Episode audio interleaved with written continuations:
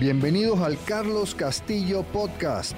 Mi nombre es Carlos Castillo y mi propósito es ayudarte a ti a mejorar tu liderazgo para que con esto puedas entregar resultados excepcionales en tu organización. Entonces en estos podcasts vamos a estar hablando de técnicas, de herramientas y de consejos que te permitan mejorar tu liderazgo y así entregar esos resultados excepcionales en tu organización. El gran mito de la motivación. Ah, ¿Qué quiere decir eso? Bueno, por supuesto que la motivación es importantísima a nivel individual y a nivel organizacional. El impacto en los resultados es enorme. Las organizaciones con equipos motivados son muchísimo más rentables. Los estudios muestran que está hablando alrededor del 33% más rentables o 37%, 300% más innovadoras, 50% menos accidentes, 66% menos rotación laboral. La motivación es importantísima en las organizaciones. El mito no está ahí. El mito que yo les quiero comentar eh, de la motivación eh, eh, se refiere a nivel individual. ¿Y cuál es ese mito? El mito es que para tomar acción, para moverse, para actuar, hay que estar motivado. Y esto casi nunca es así. Es más, lo normal es que es al revés. ¿Cómo, cómo voy logrando motivación? Bueno, lo que verdaderamente produce motivación a nivel individual es cuando ya tú empiezas a tomar acción disciplinada y sostenida y entonces comienzas a ver los resultados que esta acción disciplinada y obtenida va produciendo y te va a llevar a alcanzar las metas. Los resultados que genera la acción disciplinada es lo que genera la verdadera motivación. No es al revés. Tú puedes tener un deseo de bajar de peso, un deseo de leerte un libro al mes, un deseo y lo convierte en un objetivo y empieza a trabajar con, con disciplina. Pero la motivación viene después. Piensa en las cosas básicas, ¿verdad? Y ahorita que este, este, este podcast lo estoy, grabando, eh, lo estoy grabando en enero del 2023, em, casi todo el mundo eh, se hace promesas, resoluciones año nuevo y no las cumple. ¿Okay? Entonces, digamos, la más común es bajar de peso y hacer ejercicio, pues, pero relacionadas con bajar de peso. ¿Quién crees tú que está a media mañana diciendo, ay, ya quiero que sea el mediodía para comerme una ensalada con atún? ¿Quién crees tú que se acuesta a dormir y pone el despertador a las 4 de la mañana para ir al gimnasio y se acuesta diciendo, hoy que ya sea mañana para que suene el despertador a las 4 de la mañana para ir al gimnasio? Pues probablemente casi nadie, pues muy pocas personas. ¿ok? Entonces, ¿qué? Cuando suena el despertador, te levantas y vas. ¿Por qué? Por disciplina. No es por motivación, es por disciplina. Pero ya cuando tú tengas un tiempo yendo al gimnasio, cuando tú tengas un tiempo haciendo esa dieta, empiezas a ver los resultados y vas bajando de peso y te queda mejor la ropa y te sientes mejor y tienes más energía y entonces viene la motivación. Entonces por eso les quiero decir que cuidado con ese mito de que eh, para actuar hay que estar motivado, cuando en realidad yo lo veo al revés. Eh, para estar motivado hay que actuar.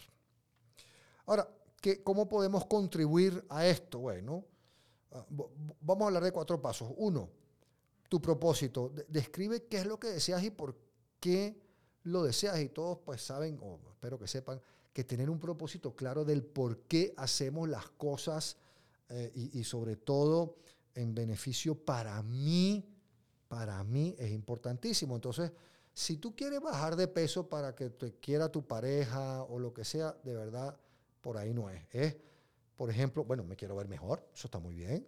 O yo quiero mejorar mi salud para vivir más tiempo, para vivir más tiempo de calidad con mis seres queridos. Por eso es que quiero bajar de peso y ponerme en forma.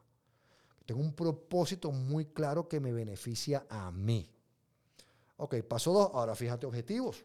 Desarrolla tus objetivos. Ya hemos hablado de los objetivos en formato SMART, con tus planes de acción y todo eso. Entonces yo quiero bajar de, no sé, pues de 125, 85 kilos para el primero de julio de este año ya tengo un objetivo claro.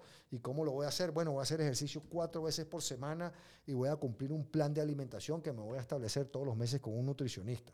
ya tengo un plan muy claro. Ahora, eh, recuerden también, uno tiene objetivos grandes y los objetivos hay que picarlos en pedacitos y en acciones concretas porque eso te ayuda mucho. Porque si ya hiciste ejercicio los cuatro días de la semana que te habías propuesto, pues quizás todavía no ves mucho impacto en bajar de peso, pero ya viste que cumples. Y uno cumplirse lo que uno se propone, como ya estoy diciendo, te genera mucha motivación. Eh, por supuesto, entonces cumplir eso te genera muchísima motivación.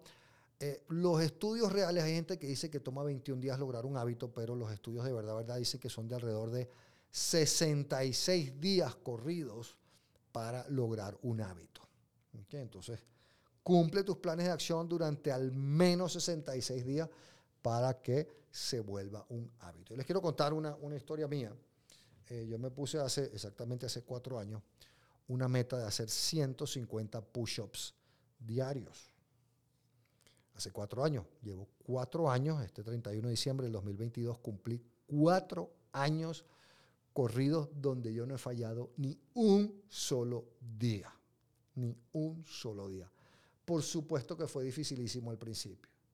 Tenía que repartirlas a lo largo del día porque no tenía la fuerza para hacerlas. Hoy en día hago mis 150 push-ups en 15 minutos, 10 minutos, lo que sea.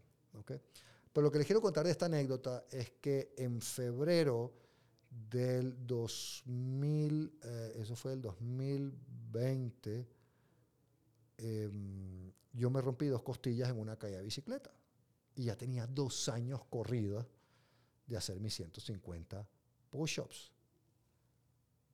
Y la seguía haciendo a pesar del dolor, simplemente porque yo decía, ya tengo dos años y pico, no puedo, ya no puedo, o sea, ya no puedo perder mi récord, ya no puedo perder mi disciplina. Y aunque me dolía y lloraba del dolor, y quizás no, no es muy inteligente haberlo hecho, pero es que tenía tanta motivación de seguir por haberlo hecho, por tener esa constancia, y esa disciplina, que me generaba muchísima motivación hacerlo. Entonces, cumple esos planes de acción por lo menos durante 66 días para que eh, logres esa, esa, esa disciplina y esa motivación y mide periódicamente tus resultados, como mínimo una vez a la semana, mídete si estás cumpliendo los planes de acción y cómo van tus resultados. Y al ir viendo, eh, por supuesto, a veces vas a tener que hacer ciertos ajustes en los planes, en los indicadores o en lo que sea, o a veces en los objetivos, pero cuando vas viendo cómo avances te genera muchísima motivación. Entonces aplica estos cuatro pasos y entiende que es acción primero y motivación después.